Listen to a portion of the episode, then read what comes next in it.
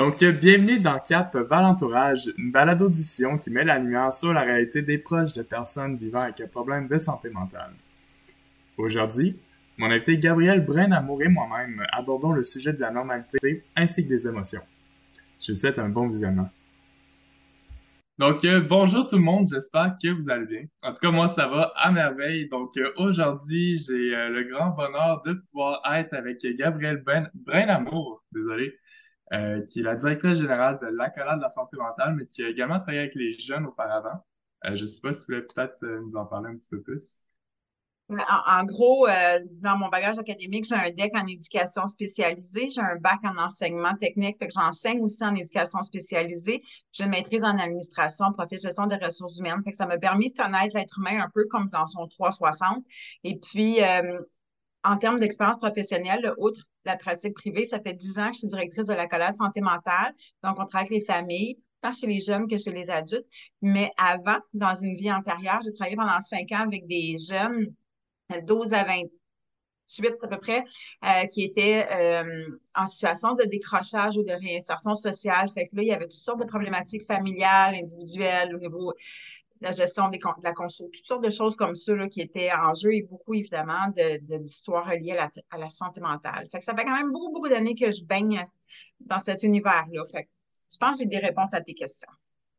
Bon, ben, super. Donc, aujourd'hui, le thème, en fait, de ce podcast ou de ce balado, devrais-je est en lien avec la normalité. Donc, on va essayer de d'explorer un peu la question, justement, qu'est-ce que la normalité euh, sous toutes ses formes?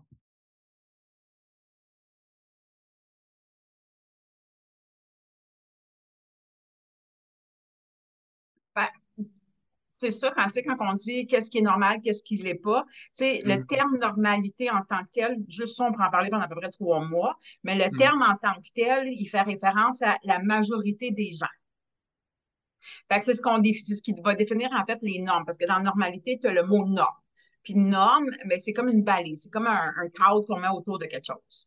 Fait que qu'est-ce qui est normal, puis qu'est-ce qui est pas normal, ben là, ça, c'est différent d'une personne à l'autre parce que ce qui est normal, par exemple, je donne un exemple, qu'est-ce qui est normal, par exemple, au Québec, euh, est très différent de ce qui est normal euh, en Afrique du Sud ou euh, en Australie ou à Singapour, par exemple.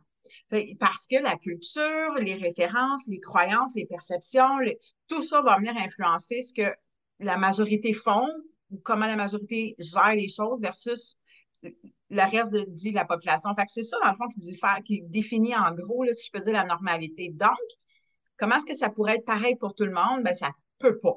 C'est impossible. Fait que de vouloir être normal, c'est en même temps de vouloir être inhumain en quelque sorte parce que c'est comme impossible. C'est comme euh, courir après quelque chose qui s'atteint pas la, normalité. Fait quand on dit souvent quand on va parler de santé mentale ou même peu importe la, la, difficulté avec laquelle on peut être être confronté, puis qu'on pourrait dire euh, Ouais, mais il agit de même, il n'est pas normal, ou elle agit de même, il n'est pas normal, ben, à la fin de la phrase, il faudrait rajouter selon qui? Parce que ça aussi, c'est différent. Selon la perspective de chacun, c'est bien différent. Puis pour cette personne-là, ce qu'elle fait, c'est probablement très normal, mais pour un autre, non. Fait est-ce que c'est normal d'être en couple? Est-ce que c'est normal d'être célibataire? Est-ce que c'est ben, oui et oui. c'est mm-hmm. selon. C'est selon. Puis est-ce que tu penses que on va un jour atteindre à euh, réussir à avoir, dans le fond, une euh, définition un peu plus objective de la normalité ou tu penses que ça va tout le temps rester cette forme vraiment subjective euh, du mot? Je sais pas comment le dire vraiment. la ben, question, je pense que je ah, Ça va, ça va, je comprends la question, parce que le concept est quand même assez flou, même si on a un mot dans le dictionnaire et on a des, des, définitions, des synonymes, ça reste que normalité, le concept en tant que tel de normalité, c'est quelque chose qui est applicable de façon universelle. C'est un peu comme les mm-hmm. valeurs. C'est universel. Tout le monde a ça, tout le monde a une perception de ça, mais ça reste une perception parce que est-ce que c'est, est-ce que, j'en reviens un peu à ce que je viens de dire, qu'est-ce, qu'est-ce qui, qu'est-ce qui est considéré normal versus qu'est-ce qui est considéré anormal? Ça, ça va dépendre de la personne qui évalue, tu sais. Euh, c'est pas tout le monde qui perçoit les choses de la même façon. Qu'est-ce qui est beau, qu'est-ce qui est pas beau, ça, revient au même un peu. Tu sais, c'est une question un peu personnelle. Fait que là, est-ce que la majorité des gens perçoivent de la même façon, ben là, on va considérer que c'est normal. Fait que c'est sûr qu'il y a des choses qu'on va considérer d'inormales. Par exemple, aimer une personne qui est en souffrance, c'est normal que nous, on trouve ça dur. Parce que la trois quarts des personnes, si ce n'est pas la totalité des personnes qui aiment une personne qui ne va pas bien, en souffrent. Fait que, oui, on considère que c'est normal. C'est un peu comme ça qu'on définit la mm-hmm. normalité. Est-ce que la majorité du monde, à situation similaire, vont réagir sensiblement ou vont percevoir les choses sensiblement de la même façon? Puis quand la réponse est oui, bon, on dit, ben, c'est normal. Est-ce que la majorité des gens se promènent, par exemple, nus dans la rue pour aller faire leur épicerie puis aller travailler? Non. Fait que la personne qui le fait, on va dire, ben, c'est pas normal.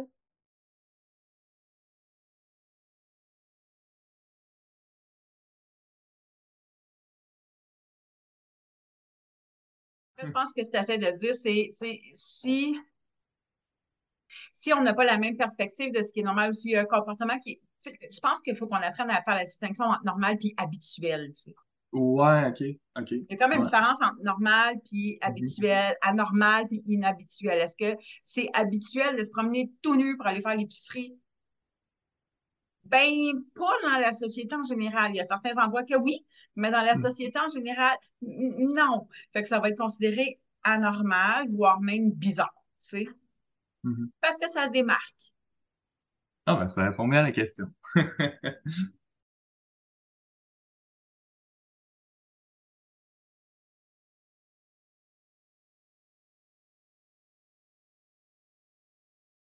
Sur les facteurs euh, euh, personnels, l'émotivité, quand on parle d'empathie, on parle beaucoup aussi des traits de caractère. On parle aussi des, mm. de nos mécanismes de défense. c'est souvent là, puis dans nos stratégies d'adaptation, c'est pas mal tout là que ça se passe finalement. Tu Fait qu'une personne qui est plus qui est plus empathique, qui, voire même sympathique, ou en tout cas qui utilise beaucoup la compassion dans la vie. Euh, parce qu'il y a quand même des nuances entre tout ça, là.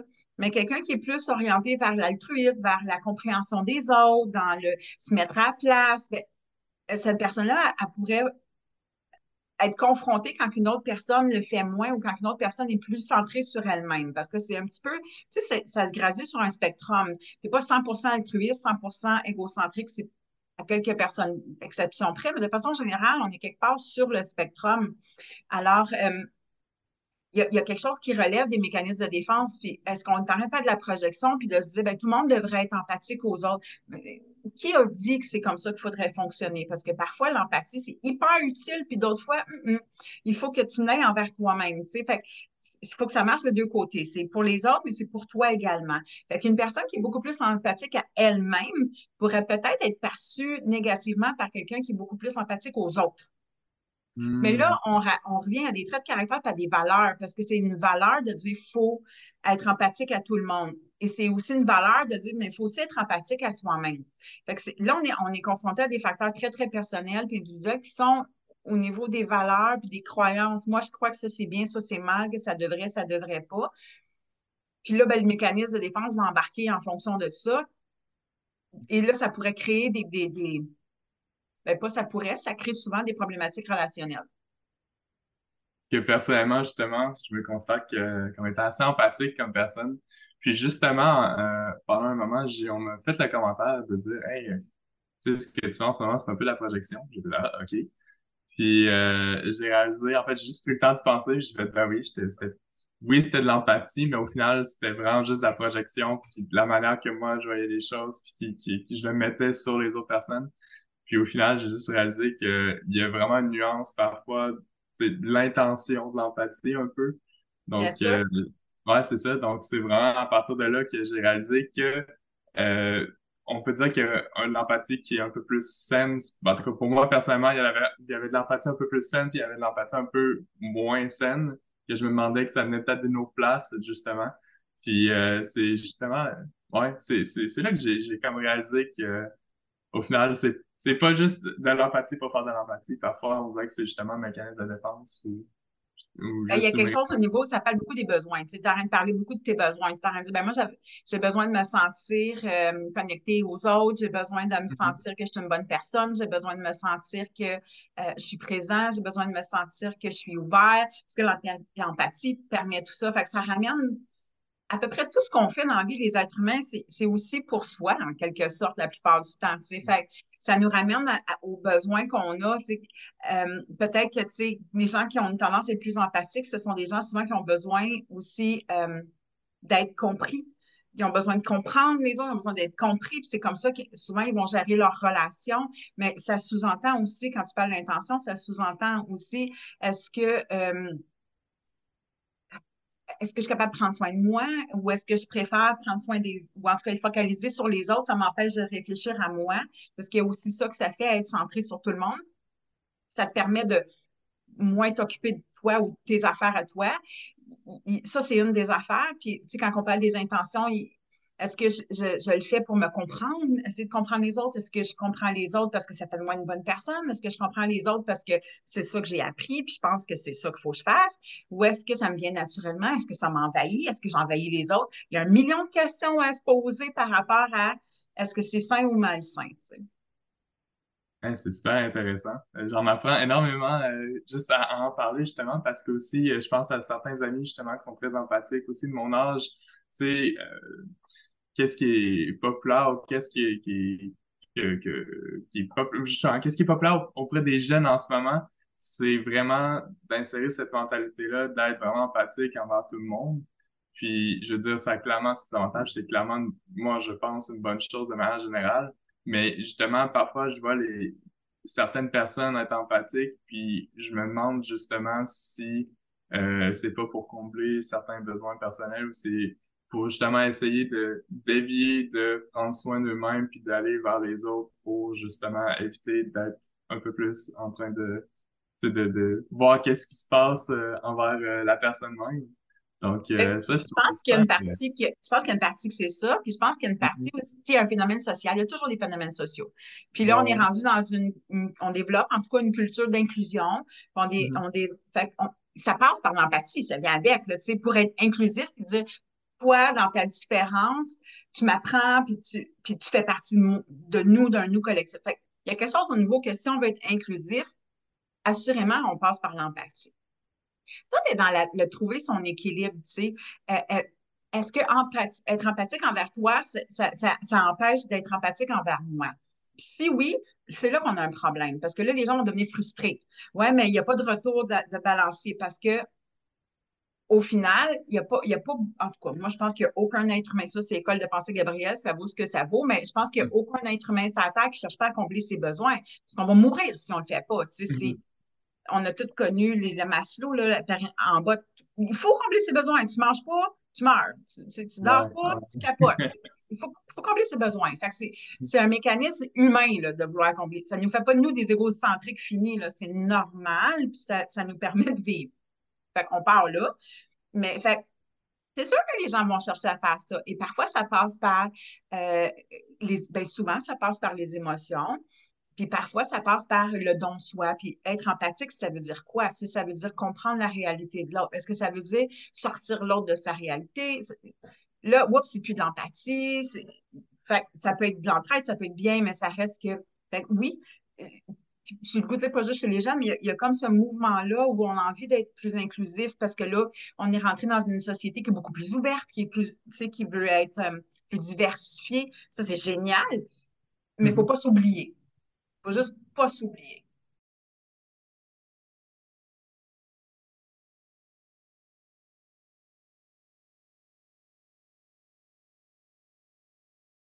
Euh, je ne sais pas si c'est les émotions, je pense que c'est l'intensité de. Euh, c'est ah, plus, on peut aller peut-être là-dessus, ouais. C'est beaucoup plus dans l'intensité. C'est pas est-ce parce qu'elle est colérique, elle est TPL, ou c'est parce qu'elle manque d'empathie, qu'elle est narcissique, ça fait partie d'eux. Mais tout le monde vit de la colère à un moment donné, puis tout le monde, à un moment donné, vit un moment d'insensibilité. Fait que c'est pas tout à fait ça. C'est l'intensité, la, fréquence, le degré. Est-ce que c'est tout le temps? Beaucoup? Est-ce que c'est vraiment intense? Je me souviens d'une dame qui disait, tu sais, moi, ma soeur, euh, quand, elle, quand elle a de la peine, on sort les chaudières, puis quand elle est fâchée, la maison, elle tremble. C'est dans la démesure. C'est pas parce qu'elle a de la peine qu'elle a une maladie mentale. C'est pas parce qu'elle a de la colère qu'elle a une maladie mentale. C'est parce que, et l'intensité, puis c'est elle-même à mm-hmm. chaque fois. Fait que c'est pas on a tous des moments de déprime, mais maintenant, est-ce que ça finit plus de finir? Puis est-ce que c'est très, très intense, ça transfonctionnel? Ben là, tu es peut-être plus dans un trouble dépressif que dans une déprime, tu sais. Mais tandis que la déprime, c'est un peu normal dans la vie. Fait que ça c'est pas juste une question de c'est quoi l'émotion, c'est vraiment combien de temps ça dure, à, à quelle fréquence, c'est quoi l'intensité, c'est quoi le degré, à quel point ça fait du dommage puis que ça t'empêche de bien fonctionner. C'est là qu'il faut se questionner.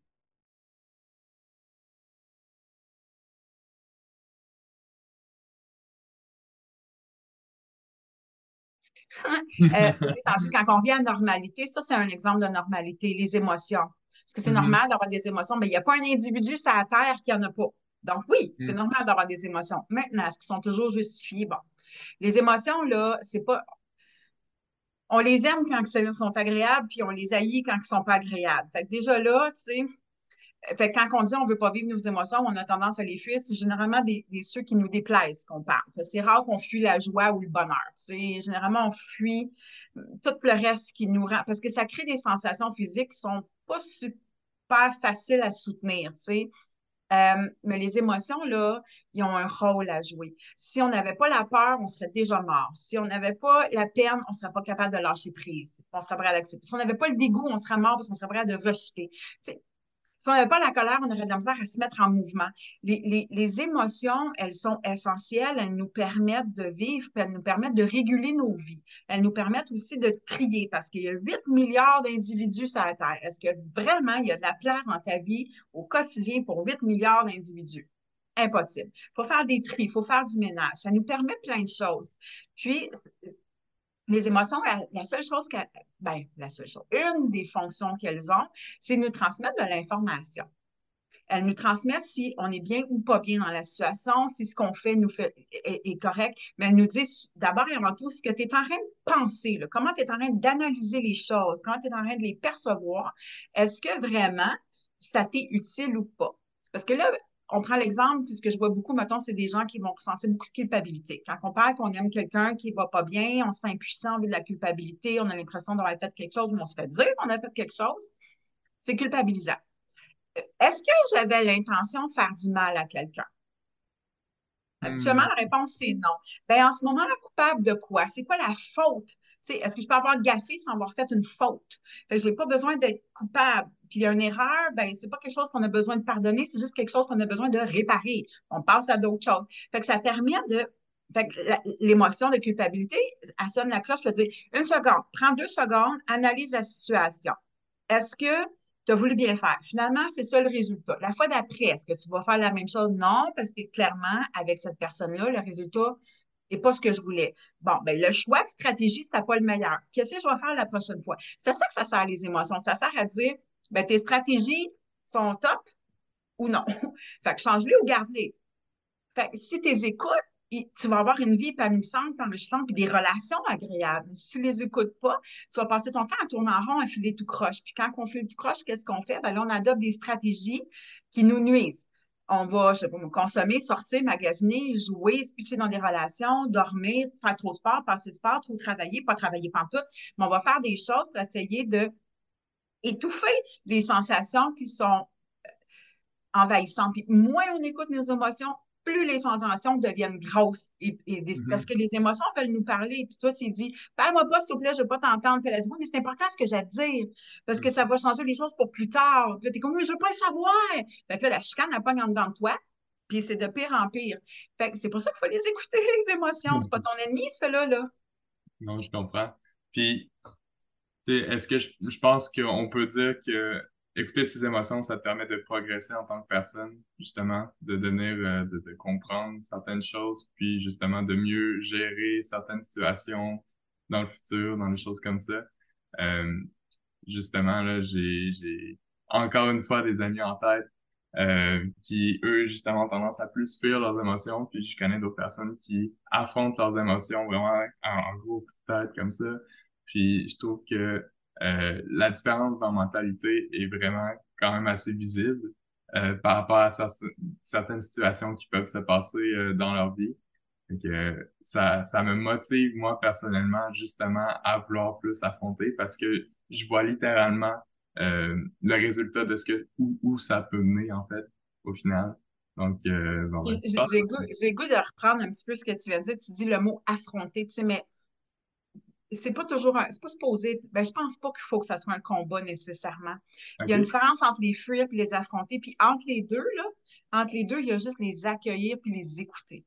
ça, c'est hmm. pas pareil. Parce que les affronter, c'est par face, tu sais, puis c'est aller au-devant, puis c'est comme une espèce d'affront, une collision. Ouais, c'est comme ça que Accueillir, c'est vraiment juste s'ouvrir à ouvrir son esprit puis dire OK, qu'est-ce que je suis en train de penser? Qu'est-ce que je suis en train de, ressentir?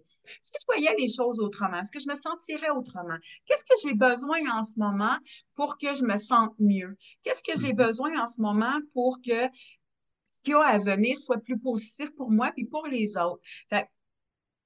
À ce moment-là, on est toujours dans, une, dans un, un, rééquilibrage. On n'est pas dans une bataille avec soi-même, puis on n'est pas non plus dans une fuite avec soi-même. On est, on est dans un ajustement qui est constant. Fait vivre ses émotions, c'est juste leur faire de la place. C'est juste ça, dans le fond. Puis de dire, qu'est-ce que tu as à me dire, chère émotion? Puis, OK, ma pensée, parce que les émotions sont soutenues par les pensées. Fait que ce que je suis en train de penser, est-ce que ça fait du sens ou pas? Puis, en quoi ça m'aide, puis en quoi ça nuit, puis qu'est-ce que je peux faire autrement. Puis quand on est dans cette réflexion-là, puis on identifie ses besoins, on n'a plus besoin des feuilles, puis ils vont arrêter de t'achaler tes émotions parce qu'ils vont être entendus. OK. Bon, ben, ça explique beaucoup parce que moi, au début, je voyais un peu justement comme un, un affront, un combat. Mais en final, c'est vraiment juste de l'introspection vraiment active, si on peut dire. Ouais. Où on se pose activement des questions. Juste pour, euh, pour explorer et essayer de comprendre euh, de manière neutre, justement, qu'est-ce qui se passe, pourquoi tu te sens de même. Quelle stratégie on peut utiliser pour justement euh, ben, faire en sorte que euh, on passe à travers. Euh, fait que, ah, ben, écoute, ça change complètement justement la manière que je le vois. Fait que tant mieux. Moi, ça m'aide aussi, ce podcast-là, c'est bien fun. Ben, tant mieux. Si tu as une chose à retenir, c'est mes émotions, ils me donnent de l'information sur mes besoins. Puis, ils sont en train de me dire, c'est ce que je pense, m'aide ou me nuit. Point final. Mm-hmm. Point ah, ben, final. Donc, euh, c'était déjà la fin du balado. J'espère que vous avez apprécié. Euh, je tiens à remercier Madame Brenamo pour avoir pris part à cette conversation. Puis si vous êtes un proche et que vous voulez en savoir plus sur la normalité ou sur les émotions, on a plusieurs ressources pour vous, notamment euh, notre site web, ou encore nos réseaux sociaux, donc Réseau avant de craquer sur Facebook, Instagram, Twitter ou encore TikTok. Puis bien sûr ça, ben, j'espère que vous avez apprécié, puis je vous dis à la prochaine fois. Bonne journée à vous. Là.